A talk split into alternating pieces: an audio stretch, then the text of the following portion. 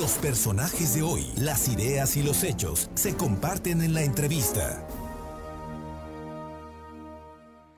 Bien, son las 2 de la tarde con 33 minutos y yo espero que usted ya, ya, lo que pueda, camínela, camine la, la 5 de mayo, la verdad es que le va a gustar.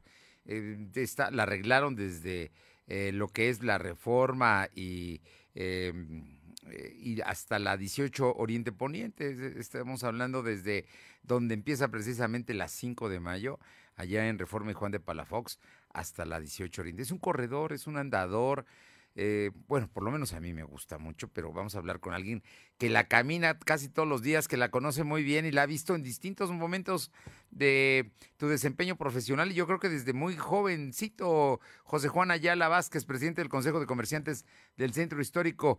¿Cómo te va, José Juan? ¿Cómo ves la 5 de mayo ahora que ya está entregada, terminada totalmente? Fernando, buenas tardes. Buenas tardes. Mira, pues sí, la verdad es que es correcto. Eh, era algo que pedíamos desde hace mucho tiempo, una remodelación integral de la calle 5 de Mayo, pues que es la más emblemática no del municipio, sino del Estado, la más transitada también, eh, personalmente hablando. Y bueno, en ese sentido, la verdad es que reconocemos que hizo una buena labor. Eh, el hecho de que gran parte también se ha, limpiado de comercio informal, pues no, nos permite realmente ver el acervo que tenemos, ¿no? Y creo que eso es algo de lo que tenemos que estar muy orgullosos como poblanos, pero sobre todo también ahora lo, que nos queda es cuidarlo, eh, decirle a la gente que venga, que, que, lo discute, que lo visite, pero que lo cuide. Si lo hacemos en ese sentido, bueno, vamos a tener un centro histórico más bonito y bueno, eh, adicional a esto, pues tenemos los comercios que, que nos ayudan, ¿no? así que a muchas familias, a miles de familias aquí en el centro histórico a tener un ingreso digno y que ojalá en, ese sentido, bueno, pues más poblanos se acerquen a su centro histórico, y lo discuten, lo consumen y lo cuiden. Yo creo que tú coincides conmigo en que el centro histórico de Puebla es el mayor centro comercial y el mejor centro comercial que hay en, en el estado. Pues mira, es el más extenso en América Latina, catalogado como Patrimonio Cultural de la Humanidad es el más eh, grande del Estado, con más de 10.000 comercios legalmente establecidos. Entonces tenemos mucho por lo cual estar orgullosos del mismo y pues en ese sentido, por eso digo, tenemos que, que, tomarlo, retomarlo como sociedad y cuidarlo. Hay que cuidarlo, dices muy bien, hay que cuidarlo y bueno, pues las estatuas de bronce, todas figuras importantes para la Puebla en distintos en distintas épocas, pero todas sin duda importantes. Yo creo que es un reconocimiento al trabajo que hacen los poblanos y las poblanas para que esta sea una gran ciudad. Oye, José Juan, pero en toda esta historia se está hablando ya del centro histórico de dos temas que son importantes. Y yo quiero que tú escojas cuál es el primero y cuál es el segundo. El rescate de las casonas, que hay un número muy importante de casonas abandonadas y algunas a punto de desplomarse y se habla ya de, que la rescate el gobierno, los gobiernos del estado y del municipio, y la otra es eh, la reubicación de 52 rutas de transporte colectivo, que finalmente son las que cruzan el centro, especialmente las que van de la 8 a la, a la 14 Poniente, creo. Platícanos, ¿cuál es el, cuál es el asunto? ¿Cómo lo ves ustedes? Sí, mira, primero, Fernando, te comento sobre rescate de casonas en el norponiente del centro histórico que está muy abandonado ciertas zonas y que incluso nosotros hemos en muchas ocasiones propuesto este, este tipo de, proyectos. y te voy a comentar muy fácil. Gran parte del personal que llega al centro histórico a trabajar viene o de Huecotzingo o de Amozoc, porque es, donde pues, sus créditos de Infonavit, sus formas de adquirir vivienda, los hacen accesibles. Pero pues es un, es un recorrido que puede tardar hasta hora, hora y media, y bueno, pues si, si te dan esa zona, hablando del norponiente, eh, la facilidad para que, bueno, los productores puedan invertir y tener pues también un negocio, pero con eso beneficiar a, la, eh, a la clase trabajadora del centro histórico, sería muy positivo. Hay otras zonas más al sur del centro histórico que, que están desde hace varios años rescatadas y te puedo decir que pueden ser ya departamentos en el centro histórico de 10 millones de pesos, ¿eh? o sea, eh, hay zonas que tienen una gran plusvalía y han sabido los desarrolladores bueno, eh, poner este plus y, se vuelve muy interesante. Y esto ayudaría muchísimo a que la gente volviera a habitar el centro histórico, tuviera, tuviera eh, noches habitables, porque después de las nueve y media, diez, gran del centro histórico realmente queda desierto, queda muerto, porque se acaba la vida comercial y no hay una, una vida de comunidad que, que bueno, le, mantenga en ese sentido. Creemos que eso es muy positivo. Ojalá de verdad se, se pueda lograr. Sabemos que no es un tema fácil porque hay viviendas que están abandonadas, que tienen litigios, que, que son también incluso a veces dueños que no les interesa más que la parte comercial, pero no, no la segunda planta, la planta alta o tercer piso que algunas tienen. Y eso es lo que, bueno, creo que la autoridad tiene que dar las facilidades y el incentivo, pero pues sí la inversión tiene que ser este, de, la, de, la iniciativa privada, por supuesto. Creemos que eso ayudaría muchísimo. Creo que también es un proyecto a mediano y largo plazo, no es a tan corto plazo, pero valdría muchísimo, muchísimo la pena rescatar el, centro histórico en ese sentido. Y finalmente, en el tema del transporte público, nosotros pedimos tener el acercamiento con la autoridad, tener voz y voto, porque recordemos que casi el 90% de las personas que vienen al centro histórico lo hacen en transporte público.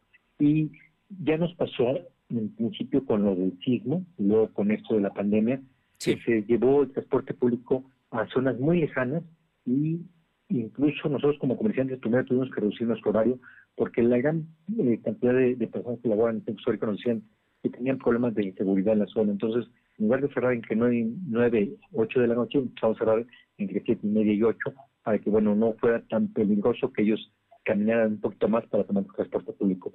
Pero también hay una cuestión, tenemos una gran cantidad de, clientes que vienen a, hacer sus compras de insumos para vender en sus colones, en sus juntas auxiliares, y bueno, que tú camines dos calles eh, pues cargando a lo mejor patas o algunas bolsas puede ser eh, no tan complicado, pero ya caminar seis, ocho calles se vuelve muy complicado.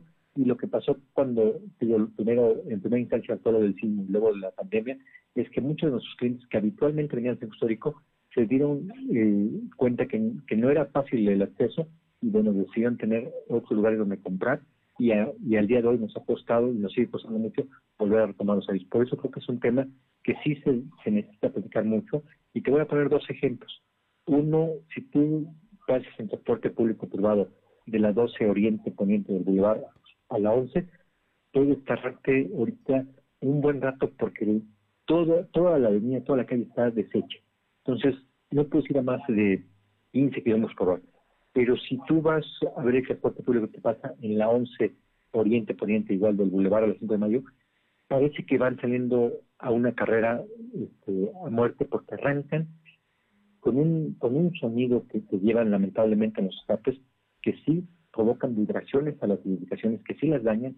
Entonces, no solamente es quitarlas o ubicarlas, es, es, es una tarea del gobierno del Estado y el municipio donde se tienen que ver realmente qué está sucediendo y cómo se puede mejorar sin afectar la movilidad del centro histórico y sin afectar las edificaciones. Es un par de temas delicados, pero creo que ambos valen mucho la pena. Bueno, a todos nos importa lo que pueda suceder. Dices muy bien, hay gente que viene de del interior del estado o de las juntas auxiliares a comprar al centro histórico porque hay mejores precios, porque hay variedad. Pero eso de andar cargando cinco o seis calles para tomar el camión y, y regresar a tu comunidad, o a veces hasta dos o tres camiones, te genera problemas, ¿no? Pero también hay que cuidar el centro histórico de las vibraciones y del ruido que se genera muchas veces, no solo con el transporte público, ¿eh? también con el transporte privado.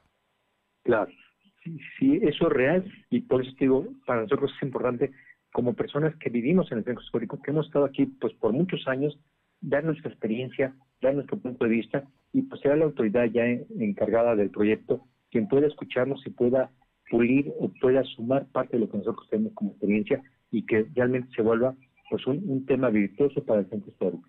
Una, una solución que ustedes creen que se pueda dar es que cambien las unidades, que no pasen los micros y los camiones grandes, eh, que no sean los que crucen el centro, que sean unidades más pequeñas. Yo, yo creo, Fernando, que hay que regular bien la velocidad y la forma en que manejan sus escapes. Eh, si tú vieras, digo, sobre la 11 Oriente, yo te invito a que hagas un. No, yo la tomo, yo. invites a tu auditorio que te, que te un poquito el audio de cómo arrancan los, los vehículos, sean este microbuses, son autobuses, arrancan, no sé por qué, con una gran velocidad, pero tienen un escape, la gran mayoría, que de verdad casi que las casas en la zona vibren. y, es una calle pues que está, por así que bien pavimentada y pueden salir, pues como dicen, como locos, ¿no? ¿Qué sucede con esto? Que las vibraciones es real que, que lo dañan. vehículos pequeños es complicado porque no puedes decir, ah, en la periferia vas a, a, vehículos medianos o grandes, pero en el centro histórico tienes que cambiar de vehículo. O sea, puede ser muy complicado para la propia ruta. Lo que incluso se había mencionado en algún momento es que se iban a hacer eh, estacionamientos disuasorios del centro histórico, pero iba a haber un circuito de transporte eh, eléctrico de muy baja velocidad sin impacto este, a la zona, que bueno, eso sería lo ideal, pero por eso es, es importante hablar con todos y también este tema lo hemos tenido desde hace muchos años y te puedo decir que hay rutas que vienen foráneas, incluso de otros estados como Tlaxcala y cruzan por el centro histórico, que también es una competencia desleal y que decía, esas, esas rutas no deben de pasar al centro histórico y cruzarlo, tienen que acercar a, a las personas, pero no, no hacer una competencia desleal con las líneas locales. Entonces sí es un tema a platicar, a echarle mucho poco a todo, pero con la única intención de que, de que todos estemos en una movilidad que nos permita acceder al centro histórico sin dañar las edificaciones.